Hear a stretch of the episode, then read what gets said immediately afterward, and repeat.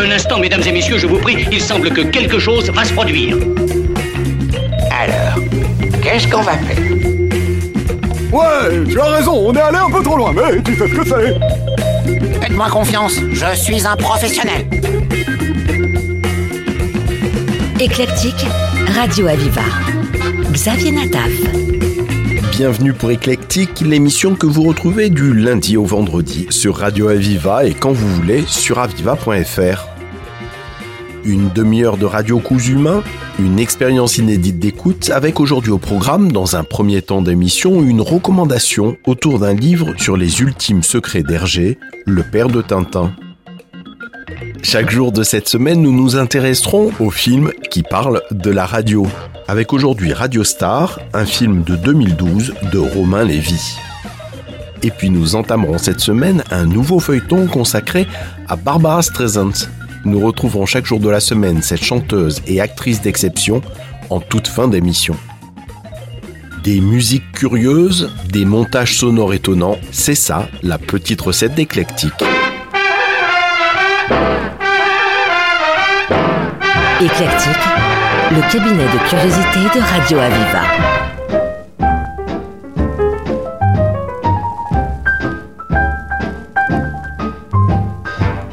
Fly pie, an apple pan, makes your eyes light up.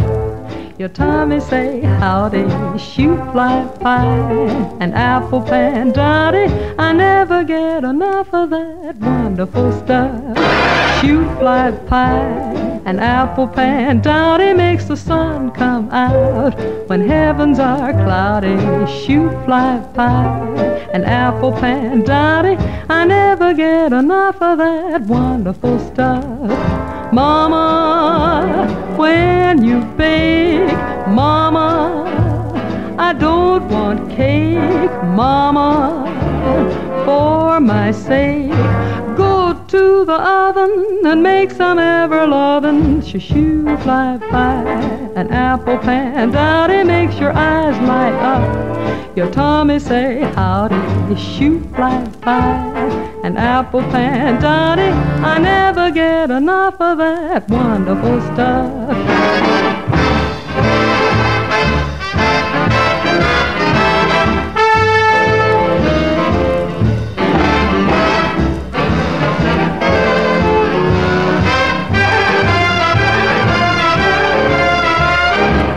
Fly pie, an apple pan. Dowdy makes the sun come out when heavens are cloudy. Shoot fly pie, an apple pan. Dowdy, I never get enough of that wonderful stuff. Mama, when you start to bake, I don't want no cake. Mama, mama, for my sake. Go to the oven and make some ever lovin' shoe fly pie. An apple pan dowdy makes your eyes light up. Your tummy say howdy, shoe fly pie. An apple pan dowdy, I never get enough of that wonderful stuff. Shoe, shoe fly, apple pan dowdy makes your eyes light up. Light your tummy say howdy, shoe. Enough of that wonderful stuff.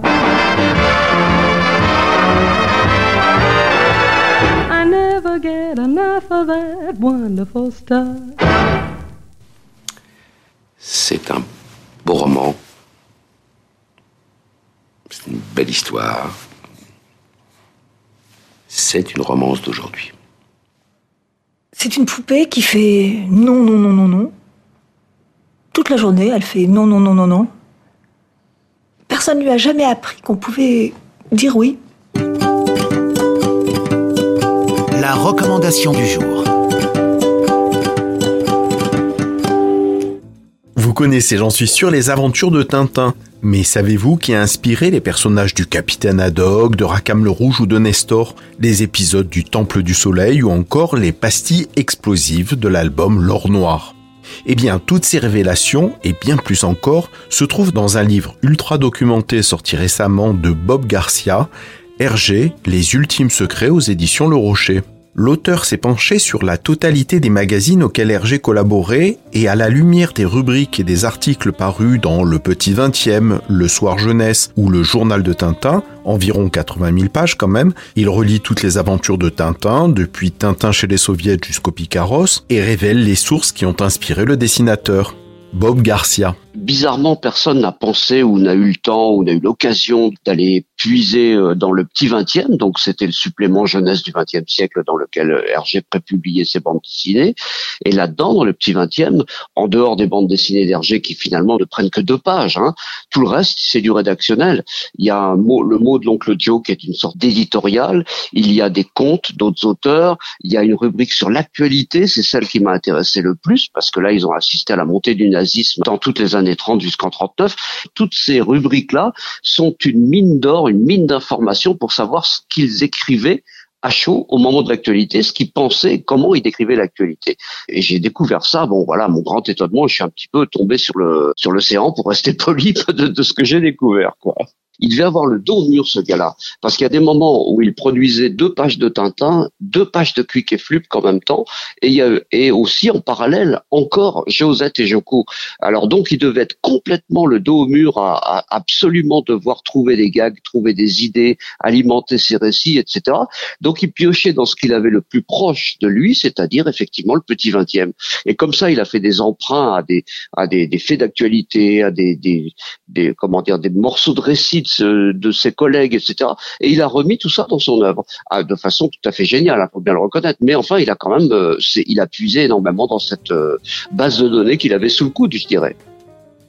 Outre une relecture passionnante des albums, ses recherches dans les archives permettent à Bob Garcia d'en savoir plus sur les opinions d'Hergé sur de nombreux sujets comme la guerre, le racisme, l'antisémitisme, la religion, les femmes, etc. Soucieux de contextualiser les intrigues, les personnages, les scénarii, l'ouvrage met en perspective ce qui était dans l'air du temps dans les années 30-40 et qui, revu aujourd'hui, paraît raciste ou sexiste, et ce qui est de l'attitude et de l'opinion même du créateur de Tintin. J'ai été euh, vraiment le premier étonné en compulsant toutes ces petits vingtièmes de voir le nombre de gags euh, d'humour juif qui étaient euh, dans ces pages-là. J'en ai épluché, répertorié au moins 50 ou 60. J'ai pas tout mis dans mon bouquin, bien entendu. Bah, j'ai épluché tout ça, puis je me suis rendu compte qu'en fait, il n'y avait pas de d'antisémitisme profond chez Hergé ni chez ses collaborateurs, mais d'un autre côté, il y a ce côté, euh, le juif, l'image du juif euh, euh, richissime, banquier juif, si possible américain, bien entendu, qui tire les ficelles de l'économie, qui met l'économie par terre, etc. C'est une légende, évidemment. Mais enfin, c'est ce qu'il pense aussi. Donc, vous voyez, il y a une, espèce de paradoxe dans ces, pages-là. D'un côté, prendre la défense du faible, toujours, qu'il soit juif ou pas, mais en même temps, euh, être contre le, le riche, le puissant, enfin supposé riche, supposé puissant, qui va faire du tort euh, aux, plus faibles. C'est un petit peu ça qui ressort de la lecture que j'ai fait. Mais un antisémitisme profond, vraiment viscéral, je l'ai pas ressenti du tout en lisant ces pages. Et si, comme l'affirme Bob Garcia, Hergé n'était pas raciste ou antisémite, comment expliquer alors qu'il a collaboré avec le journal Le Soir aux mains de l'occupant allemand? Hergé a été opportuniste. Et il a dit oui bon bah ok je vais continuer à faire ça comme ça. Est-ce qu'il a été convaincu par les idées qui étaient prônées dans le dans le soir? J'en suis pas très sûr. Donc Hergé a fait ce choix pas par conviction, mais par opportunisme. Et quand il a compris que ça tournait vraiment mal pour les Juifs en Belgique, bah là, il a mis la tête dans le sable comme l'autruche et il a été euh, euh, faible, faut bien le dire, un peu lâche. Et il l'a dit lui-même, il l'a avoué lui-même après coup. En tout cas, s'il y a déjà de beaux et de bons ouvrages sur la documentation d'Hergé, le livre d'aujourd'hui va manifestement beaucoup plus loin, révélant combien l'auteur de Tintin est une véritable éponge, s'imprégnant de son époque et de son milieu. Un livre passionnant qui permettra à chaque lecteur de se faire sa propre opinion sur les critiques qui existent encore sur l'œuvre d'Hergé. Je vous redonne les références du livre de Bob Garcia, Hergé, Les Ultimes Secrets, aux éditions Le Rocher. Éclectique.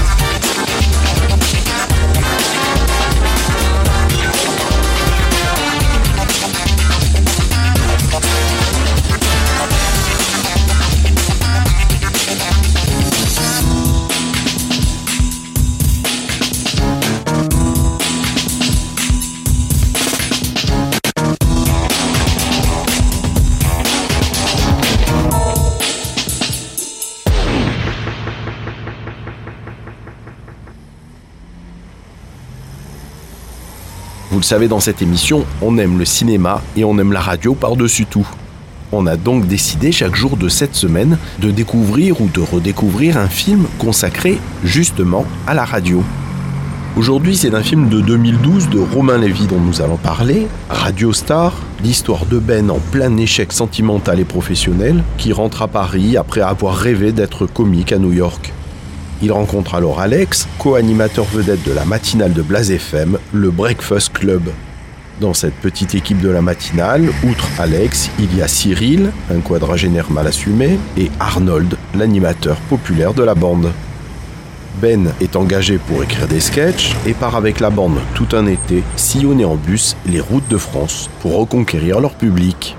Dans l'extrait que vous allez entendre, vous allez reconnaître entre autres Manu Paillet et Clovis Cornillac. 1, 2, 1, 2, 3. Bonjour, de retour euh, dans le breakfast, l'émission qui vous tire la tête du cul. Tu l'appelles, hein, tu la team, mais classe. Peux-tu me faire une voix plus claire Alors tu veux dire plus jeune? Je t'emmerde. Est-ce que c'est plus clair là? J'ai l'impression qu'on a un intrus dans le studio. On l'assoit, on lui met un casque et il parle dans le micro, il va se présenter comment tu t'appelles? On m'avait juste dit de, de passer comme ça. Euh, juste dit de passer comme ça, c'est quand même un nom un peu pourri. On est passé numéro 2. Vous partez en tournée tout l'été. Chez les gens Vous allez aller dans toutes les villes de France où vous m'avez niqué mon audience. Qu'est-ce que tu fous là, toi? Smithers m'avait dit que... Que je. Que, que, que, que. Apprends à terminer tes phrases, c'est chiant, putain. Et là, je vous ai rajouté un petit morceau de farigouille. Euh, non, mais c'est du comté du chèvre et du Saint-Nectaire. Est-ce que vous pouvez être couillons, les Parisiens, quand même Ah bah voilà, les bains douches, c'est là maintenant, c'est pour ça. Il faut être juif pour réussir dans les médias. Je suis juif, je vais pas baiser Hitler. Tu vas me brosser ce petit cul magnifique et tu vas venger 6 millions d'innocents avec ta teub. Hey, bonasse, tu l'as brossé. Mais qu'est-ce que tu fous Ça va pas ou quoi? Tu peux lui faire un petit bisou sur le cul. S'il te plaît, pars. En classe, Clark Gable années 50 avec la pointe des lèvres. Quand je me retrouve face à un spectacle pareil, je me sens comme une petite merde. Ah, c'est vrai qu'ici, quand même, c'est encore plus frappant. Vous me faites vraiment chier. On peut pas se parler, normalement, une fois? Alors, ça, c'est les clés du bus, Cyril. On vient de gagner un million d'auditeurs. On était à ça de réussir, à ça Tu te rends compte que demain, on va pas pouvoir faire l'émission à cause de tes conneries? C'est ma voix qu'ils entendent en premier, avant celle de leur femme, de leur mari, de leur patron. J'ai qu'une chose dans ma vie, c'est cette émission. il est pas bien. il est en position d'attaque. Il va lui attaquer les yeux, là. Pendant des années, on a parlé à des gens. Pour nous, vous étiez des lettres, des chiffres. Aujourd'hui, ça y est, pour la première fois, on vous voit. On a fait connaissance. Nous, c'est le Breakfast Club. Enchanté. La musique, Arnold, la musique. Mister, dernier mot. Et allez, je te le laisse, le dernier mot, va. Tu vas voir, il va reparler là. Je te l'avais laissé, hein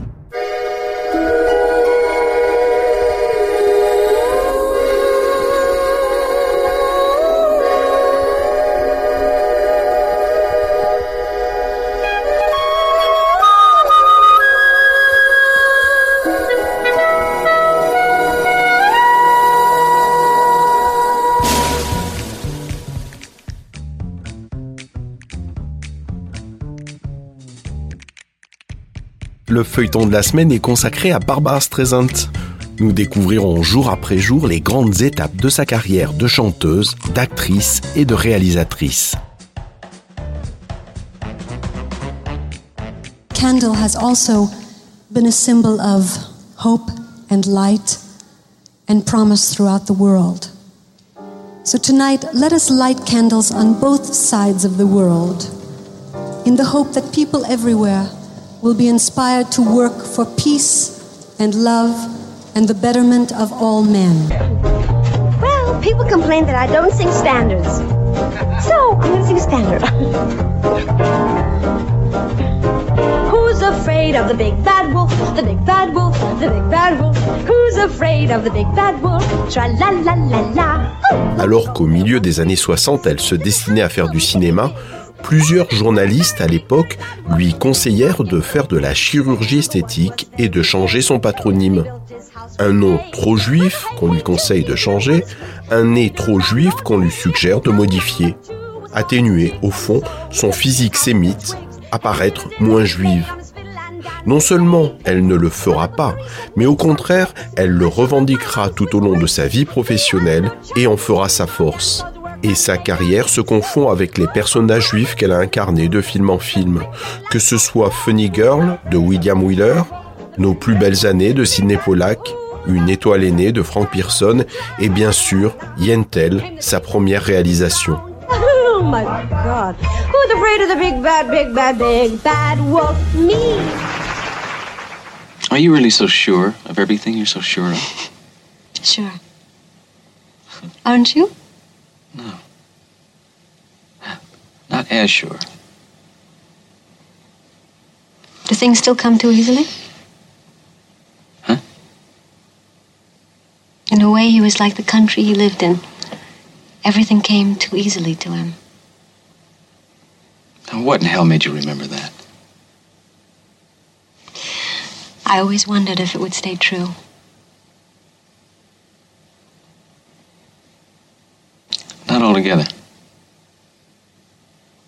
What doesn't come easy now?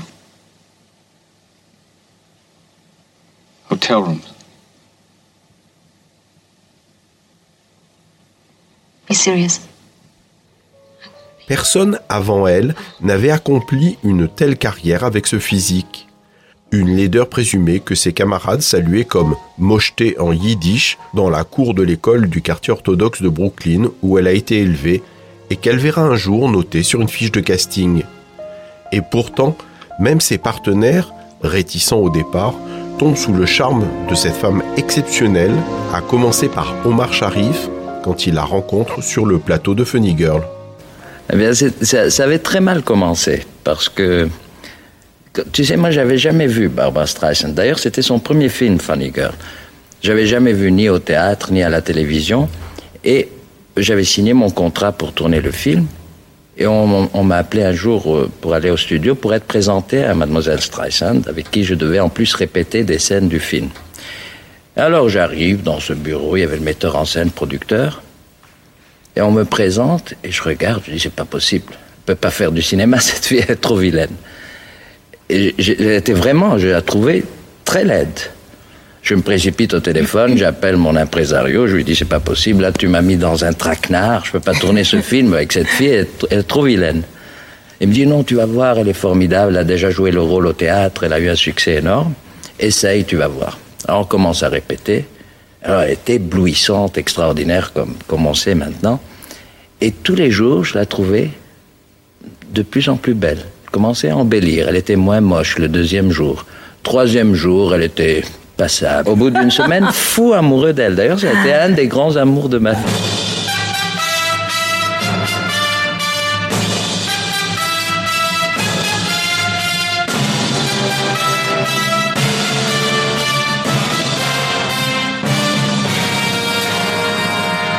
Funny Girl, c'est l'histoire de Funny Bryce, Funny Borash de son vrai nom, qui rendra Streisand célèbre à la scène en 1964 avec la comédie musicale et quatre ans plus tard dans le film de William Wheeler. C'est la véritable vedette juive de la revue Siegfried Folly qui avait à la fois changé son nom et refait son nez. Comme on l'a vu, Barbara Streisand, elle, ne l'a pas fait. Elle a même imposé, avec d'autres acteurs à l'époque, sa judéité, parce qu'en cette fin des années 60, des comédiens juifs émergent en tant que tels, avec leurs vrais noms, les Dustin Hoffman, Woody Allen, Elliot Gould, James Caan, et bien sûr Barbara Streisand. Elle joue et réalise en tant que femme, star et juive. Une véritable étrangeté dans un Hollywood qui valorise encore à cette époque les beaux, les riches et les puissants. Mais son étrangeté lui permet d'agréger tous ceux qui se sentent différents, ne faisant pas partie de ce monde des beaux, autant dire beaucoup de personnes.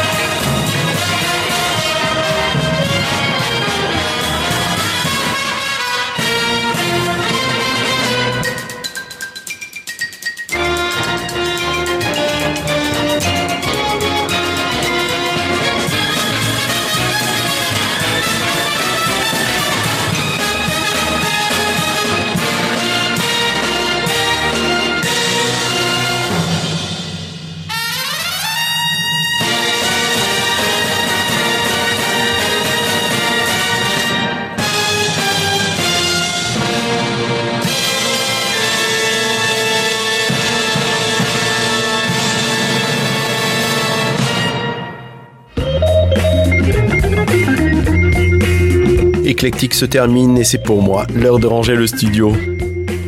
Rendez-vous demain, même heure, même endroit, avec nos rubriques habituelles. D'ici là, les programmes de Radio Aviva continuent.